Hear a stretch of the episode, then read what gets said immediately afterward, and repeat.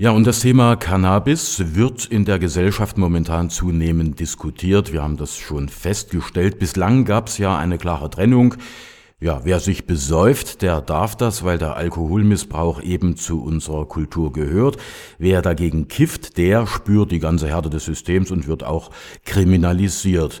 Da helfen bislang auch nicht die Argumentationen von Medizinern, die darauf hinweisen, dass die gesundheitlichen Schäden durch Alkohol sehr viel schwerwiegender sind als eben bei kontrollierten Genuss dieses Rauschmittels. Herr Strohschneider, spüren Sie auch, dass da momentan richtig etwas in Bewegung geraten ist? Seit längerem schon und ähm, es mag aus der persönlichen Perspektive dem einen oder anderen vielleicht zu lange dauern, ähm, aber ich glaube, der Weg in äh, die kontrollierte Freigabe, der Weg in die Teillegalisierung von Cannabis ist äh, unumkehrbar. Wenn man sich vor Augen führt, dass äh, noch vor zehn Jahren äh, in, in kleineren äh, suchtpolitischen Verbänden oder am Rande der Opposition im äh, Bundestag die Forderung nach äh, Legalisierung von Cannabis erhoben mhm. worden ist. Äh, das waren mehr oder weniger randständige Meinungen. Es gab immer auch eine ganz harsche Gegenwehr in der etablierten Öffentlichkeit. Inzwischen ist es so, dass wir ja fast äh, jede Woche zu hören bekommen, dass es ein gemeinsames Papier wie unlängst äh, des wirtschaftspolitischen Sprechers der Unionsfraktion und äh, des äh, Kollegen von den Grünen gegeben hat. Da war der Versuch da sozusagen schwarz-grün als Koalitionsoption mit einer drogenpolitischen Fragestellung zu untermauern.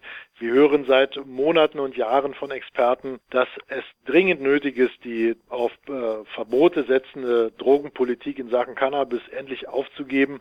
Es gibt da durchaus auch eine Kapitalismus kompatible äh, Schlagseite an dem Ganzen. Da mhm. geht es um Steuereinnahmen, denn eine kontrollierte Freigabe von Cannabis, äh, also der Verkauf in lizenzierten Unternehmungen, äh, macht ja vieles möglich. Nicht nur eine bessere Prävention, nicht nur eine bessere äh, Stoffkontrolle, nicht nur natürlich auch eine weitaus bessere Zurückdrängung von, von illegalen Netzwerken, von, von Schwarzmarkt, wo ja oft mehr als nur die Hanfblüte blüht, sondern da gedeihen natürlich dann auch ähm, Dinge, die für viele Konsumenten ja eine Bedrohung darstellen, sondern da kann man eben auch Steuereinnahmen äh, mit generieren. Und es gibt äh, in anderen Ländern inzwischen längst die Öffnung dorthin und äh, zumindest insofern gute Erfahrung, als dass dort äh, die Leute nicht den ganzen Tag mit langen Haaren äh, auf den Straßen sitzen und äh, ihre Flokatis äh, vor sich ausbreiten, sondern äh, da geht das Leben ganz normal weiter.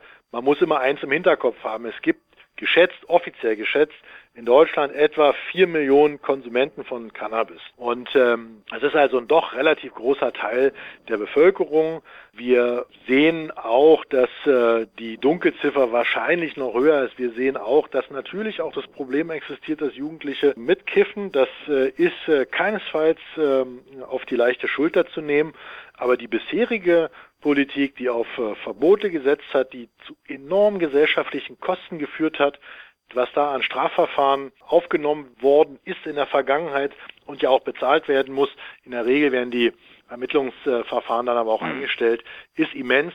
Und äh, da passen einfach der Präventionsanspruch, auch der Freiheitsanspruch, auch das Vertrauen in eine Bevölkerung, der man ja in Sachen Alkohol auch zubilligt, sich äh, nach eigenem Gutdünken die Birne wegzuhauen, um es mal salopp zu formulieren. Da ist kein ordentlicher Ausgleich mehr vorhanden. Deshalb glaube ich, es wird in den nächsten Jahren kleine, aber in jedem Fall unumkehrbare Schritte in Richtung Legalisierung von Cannabis geben. Naja, äh, der Vorteil der Steuereinnahmen für den Staat, das sehe ich auch äh, sicherlich ähnlich, aber auf der anderen Seite müssten natürlich auch sehr viel mehr Gelder für Prävention investiert werden. Ne? Das ist absolut richtig, aber äh, dann äh, ist man ja in diesem Land umgehend damit konfrontiert vor dem Hintergrund von Schuldenbremse und schwarze Null-Ideologie. Mhm. Wo soll das Geld dann herkommen? Und äh, hier würde man ja, wenn man so will, wirklich gleich drei Fliegen mit einer Klappe schlagen. Also erstens, man könnte über die Freigabe in lizenzierten Verkaufsstätten tatsächlich erstmal den Handel kontrollieren und ein Handel unter staatlicher Aufsicht ist in dem Fall gar nicht so falsch. Man würde im Übrigen dann tatsächlich Steuereinnahmen dafür äh, generieren. Es fällt ja beim Schwarzmarkt äh, auch weg. Braucht mhm. man ja nicht daran zu denken, dass wenn man sich im Park sein Gras kauft, dass äh, die äh, Leute, bei denen es man kauft oder die es kaufen, dafür Steuern entrichten. Punkt eins. Punkt zwei ist, man bekommt dadurch Geld für eine wirksame Prävention. Und eine wirksame Prävention heißt eben Aufklärung auf die Risiken ganz, ganz gezielt hinwirken. Und zwar dort, wo die jungen Menschen ansprechbar sind. Und man muss ganz klar sagen, wo sie über Verbote, über eine Verbotspolitik einfach nicht mehr ansprechbar sind, verfehlt natürlich auch die Präventionsanstrengung, die es ja heute schon gibt, auch ihren Weg. Und mhm. äh, wenn man sich mal anschaut, wie viele Menschen an Alkoholkonsum jährlich in dieser Republik sterben und es ins Verhältnis setzt zu den Gefährdungen von Cannabiskonsum, dann steckt da auch meines Erachtens ein gehöriger Funke Menschen, gesunder Menschenverstand dahinter, diesen Weg der Legalisierung zu gehen. Und da gebe ich Ihnen aber völlig recht. Ohne Prävention, ohne Aufklärung soll man es nicht machen. Ja, und nun sagen Sie uns am Ende unseres Gesprächs dann sicher, wie könnte denn die Lösung eines solchen, einer solchen Legalisierung von Cannabis hier in Deutschland aussehen? Also der sicherlich einfachste Weg ist, dass man äh, diese Stoffmengen, die vorher einem ordentlichen und kontrollierten Verfahren der Qualitätskontrolle unterzogen werden, in lizenzierten Verkaufsstellen, wo es nur an Erwachsene verkauft werden kann, zugänglich macht. Äh, das ist der Weg, den in anderen Ländern schon viele äh, Länder und Kommunen gegangen sind. Äh, über diese lizenzierten Verkaufsstellen lässt sich sowohl wie gesagt, die Qualität als auch dann sowas wie Steuereinnahmen in einem äh, ganz, ganz äh, klassischen Sinne ja bewerkstelligen. Wir kennen es äh, im Übrigen ja von anderen äh, Fragen. Es gibt natürlich auch sowas wie Apotheken. Ob man das in Apotheken macht, was immer schon mal in der Diskussion eine mhm. Rolle spielte, das ist eine Variante. Es gibt äh, die Möglichkeit sogenannter Drogenkonsumclubs, wo also Leute auch im Rahmen von Eigenanbau, im Rahmen von selbst äh, organisierten äh, aber auch kontrollierten Verkauf die äh, Cannabisprodukte zugänglich machen. Da gibt es eine ganze Reihe von Wegen und die Wege sind ehrlich gesagt nicht so schwierig zu beschreiten.